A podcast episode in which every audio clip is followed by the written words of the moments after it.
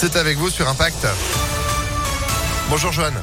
Bonjour Phil, bonjour à tous. À la une de l'actualité, la situation de plus en plus alarmante en France. Elle continue de s'aggraver. Selon euh, le ministre de la Santé Olivier Véran, 47 000 nouveaux cas enregistrés ces dernières 24 heures, plus de 10 000 personnes hospitalisées. Le taux d'incidence est repassé au-delà des 300 cas pour 100 000 habitants. Et malgré tout ça, le système hospitalier tient bon. Ce sont les mots du directeur général de l'Agence régionale de santé qui a fait le point hier sur la reprise hein, de l'épidémie en Auvergne-Rhône-Alpes. Dans certains départements, le taux d'incidence a doublé en une semaine mais les services de réanimation ne sont pas surchargés pour autant. C'est ce qu'assure euh, l'ARS.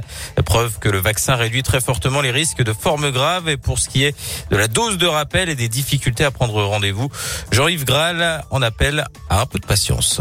Il n'y a pas lieu de s'inquiéter parce qu'on n'a pas de rendez-vous demain. Tout ceci s'étale et nous avons une ouverture programmée et progressive des rendez-vous sur les pharmacies, chez les médecins et aussi dans les centres de vaccination. Et tout ceci monte en puissance, si bien que nous pourrons vacciner tous les gens qui sont éligibles dans les délais requis. Il y a des doses pour tout le monde. Nous n'avons pas de problème d'approvisionnement. Il y aura des vaccins pour tous les gens qui ont besoin de se faire vacciner, qui le désirent. Cette dose de rappel est à faire 5 à 7 mois après la dernière injection. 6 millions de personnes sont concernées en Auvergne-Rhône-Alpes. Vous retrouvez toutes les infos sur impactfm.fr. Notez que ce sont principalement les enfants à les 6-10 ans qui sont les plus infectés. Hier, la Haute Autorité de Santé a recommandé le vaccin pour les enfants fragiles âgés de 5 à 11 ans, susceptibles hein, donc de faire des formes graves.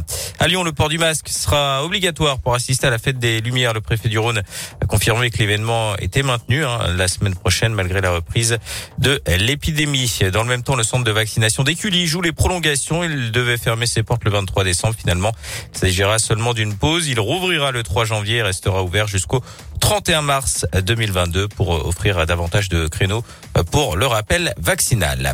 Dans le reste de l'actualité, la galère à venir sur les rails dans la région. La SNCF va réduire le nombre euh, de ses TER pour les deux prochaines semaines. 50% de TER en moins, par exemple, pour la ligne Lyon-Grenoble. Aux heures de pointe, hein, la ligne entre Mâcon et Lyon euh, sera également impactée en cause des travaux de maintenance et de réparation des rames. Les autocars seront mis en place pour remplacer les trains. La région parle euh, d'une situation, je cite, inacceptable. Les débuts agités d'Éric Zemmour en tant que candidat à l'élection présidentielle. Il était l'invité du 20h de TF1. Hier, il n'a visiblement pas apprécié les questions du journaliste Gilles Boulot. Euh, il évoquait une interview de procureur, une escroquerie intellectuelle, accusant le journaliste d'avoir voulu faire son malin.